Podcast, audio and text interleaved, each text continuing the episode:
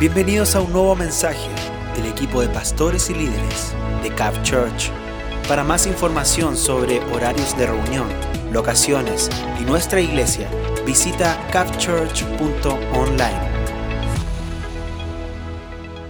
Quiero que me acompañen en una palabra que el Señor cargó mi corazón de compartirles en esta noche. Está en el libro de Primera de Pedro, capítulo 2, verso 9. Yo le puse llamados a ser luz. Llamados a ser luz.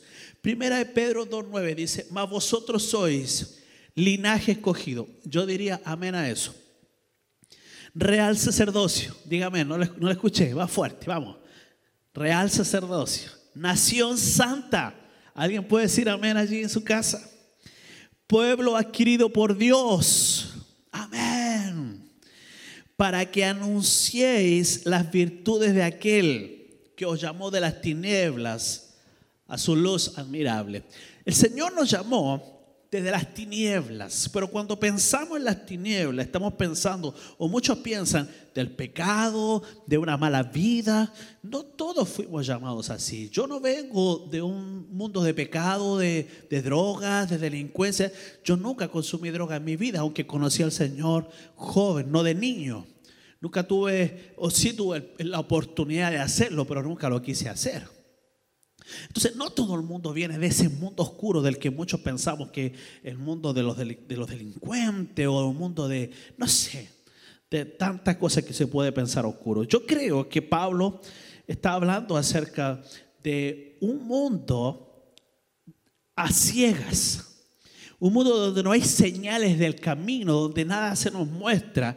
Y, la Biblia dice así, perdón, Pedro, Pedro dice, eh, que Él nos llamó de las tinieblas a su luz admirable. Quiere decir que las tinieblas, de donde Dios nos llama, eso es de un lugar donde no sabemos dónde está el peligro porque está todo oscura. Ni tampoco sabemos dónde está lo bueno porque no tenemos ninguna señal que nos anuncie o nos muestre dónde está lo bueno. Recuerda el llamado de Pedro. Pedro está pescando, él es un pescador y dice la escritura que está en una barca y está pescando y no pescó nada. Y Jesús aparece y le dice, tiren la red a la derecha. Y Pedro sacó la red llena de peces. Y ese día fue llamado por Dios. Pedro se refiere a ese llamado. Pedro se refiere al llamado a la salvación.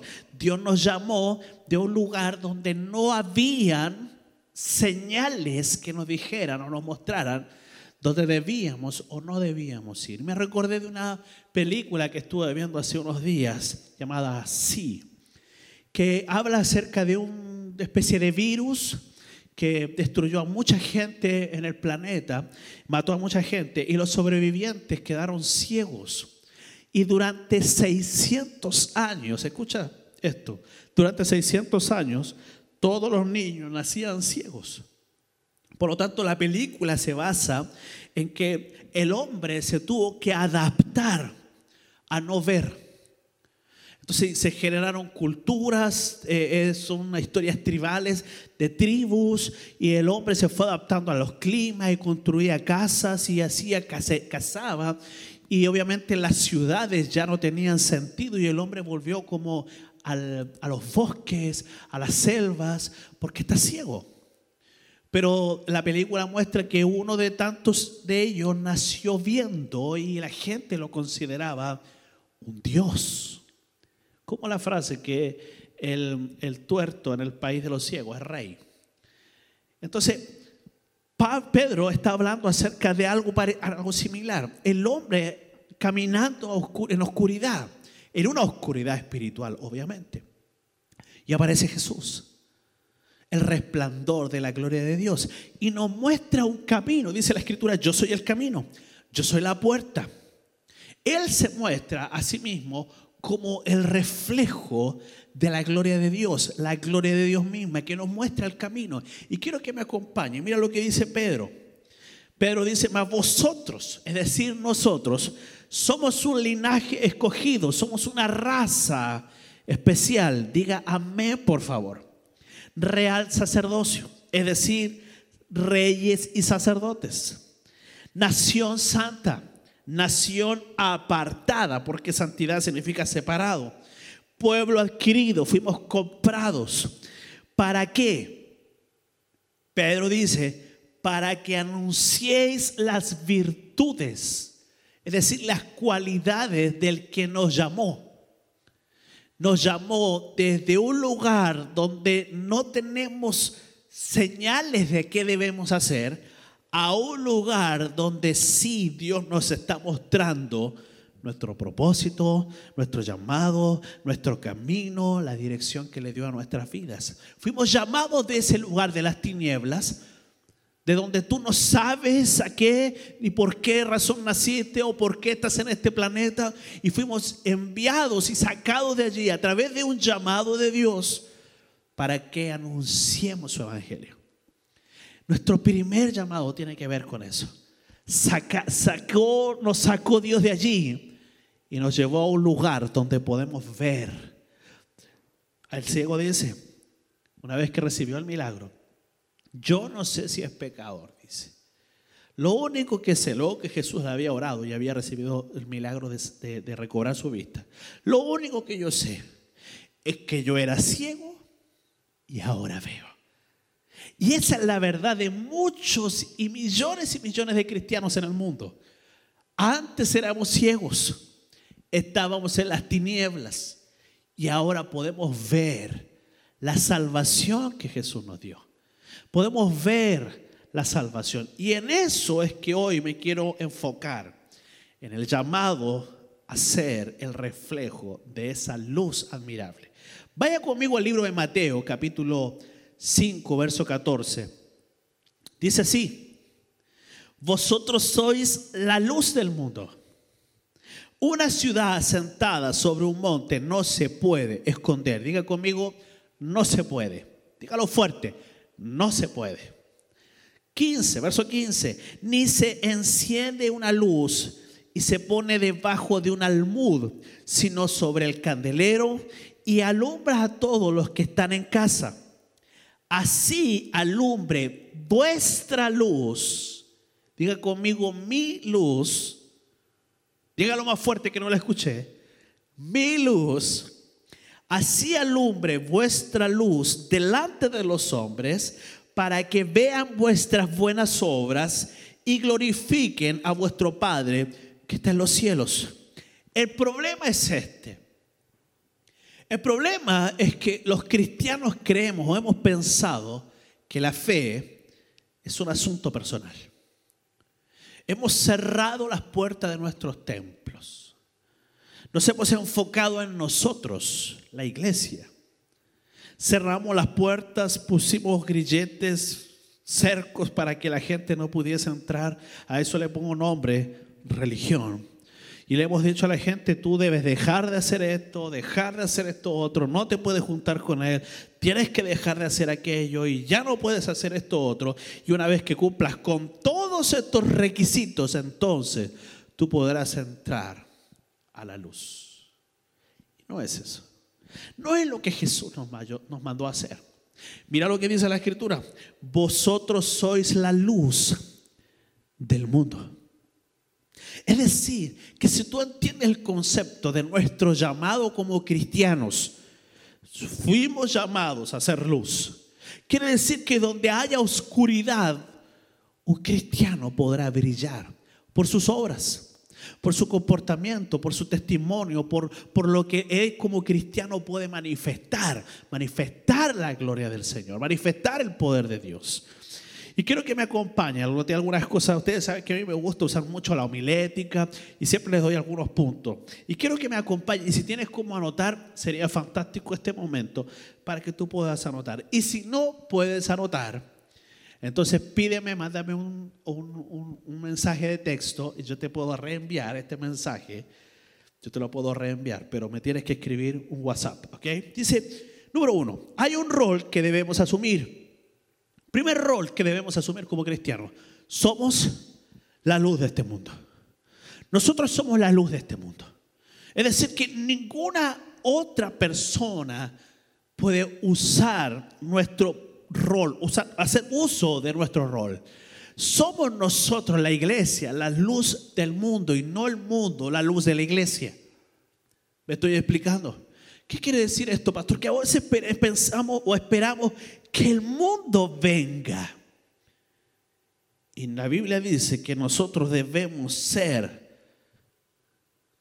ir a ellos, alcanzarlos, nuestras buenas obras. Hoy, antes de llegar a la iglesia, eh, estaba estacionando mi camioneta y, se me acercó un hombre y me sorprendió mucho lo que me dijo, porque me bajé del auto, me dijo, hola pastor, ¿cómo está? Bien, hijo, le dije yo.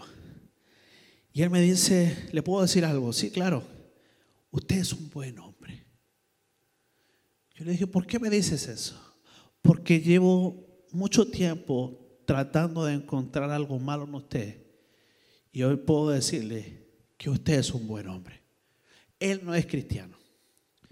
Él no participa de nuestra iglesia. Es una persona que trabaja cerca del templo. Y él se me acercó y me dijo, quiero decirle esto. Usted es un buen hombre. Y sabe, me sentí tan bien porque el mundo puede ver la luz de Cristo en mí. No quiero ser autorreferente, estoy hablando de, quizás de nuestra iglesia, a lo mejor él está hablando de mí, pero está refiriéndose a todos los hermanos de nuestra congregación. Qué hermoso es escuchar al mundo hablar así de su pueblo. Qué hermoso es poder escuchar que la gente diga cosas así de ti, de que tú eres la luz, el reflejo de la gloria del Señor. Mira, hay un rol que debemos asumir. Fuimos llamados de las tinieblas a la luz. Y en este rol pasajero debemos ser el reflejo de la gloria de Dios. Dice la, la, palabra para que el mundo vea en ustedes las buenas obras. Somos la luz para que el mundo vea en nosotros, los hijos de Dios, las buenas obras.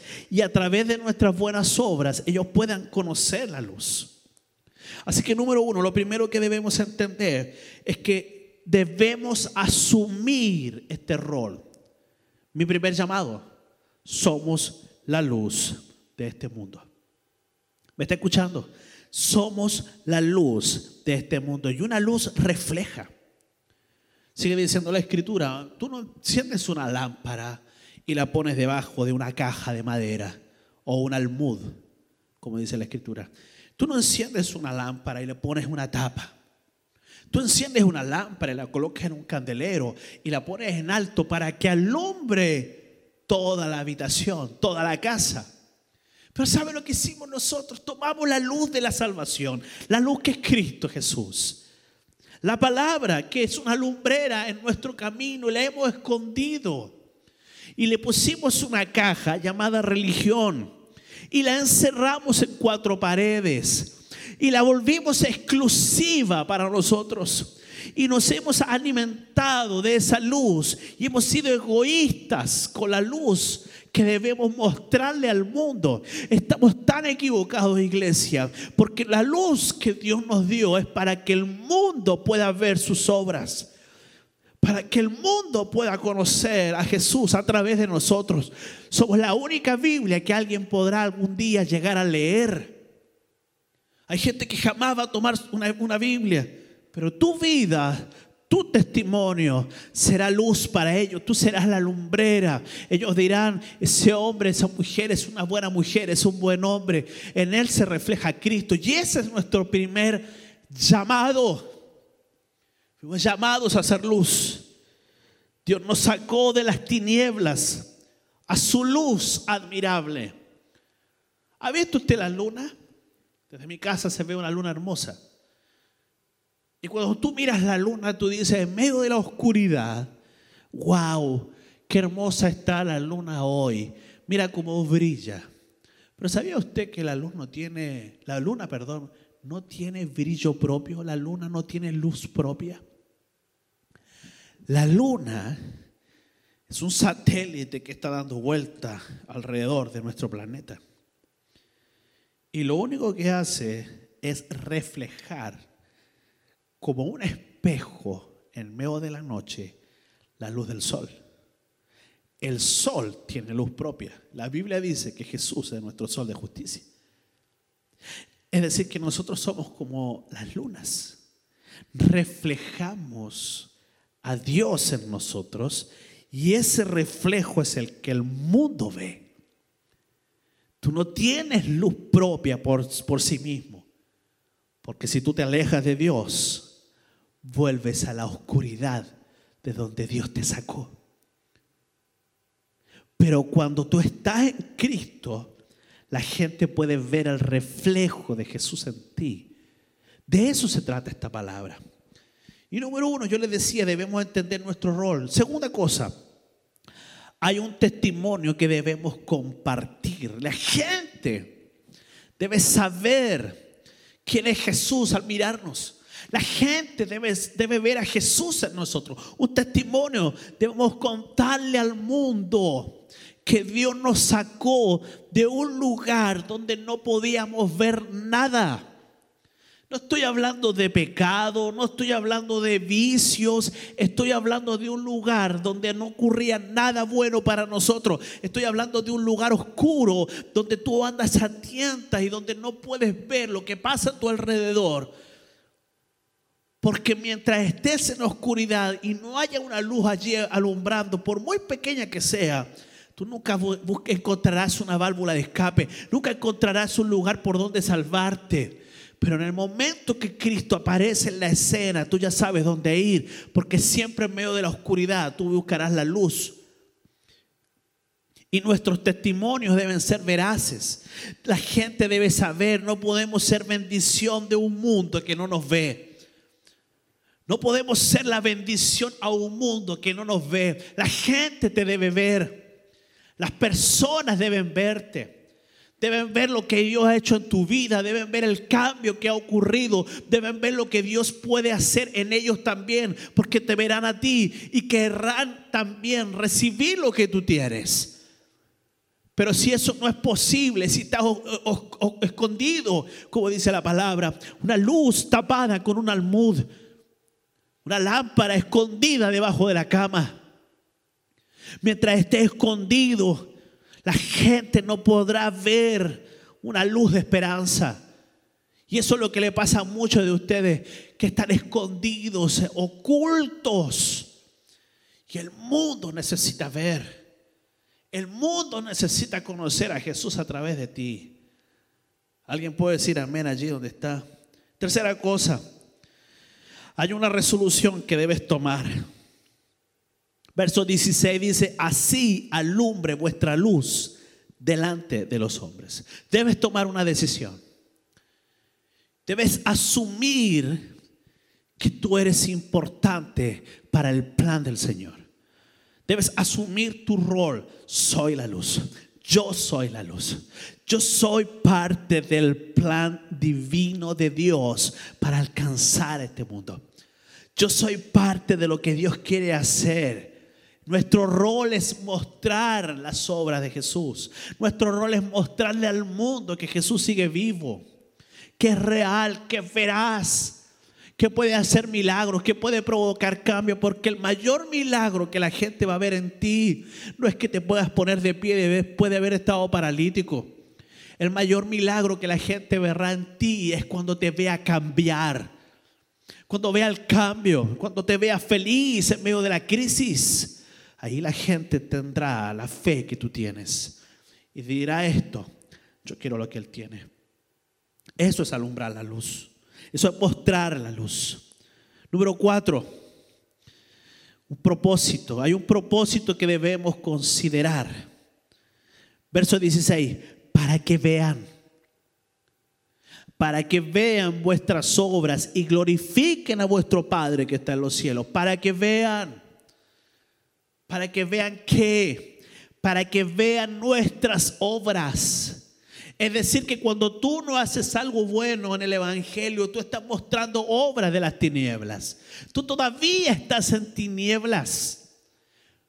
Puedes haber conocido a Jesús y estar en una iglesia por mantenerte en tinieblas. Si no estás mostrando el Evangelio de Jesús, si no estás demostrando con obras tu fe, entonces sigues en tinieblas. Y estás a tientas. Y a muchos de los que están mirando en esta hora les voy a hablar. Estás a tientas y cantas, pero estás ciego. Y hablas, pero estás ciego.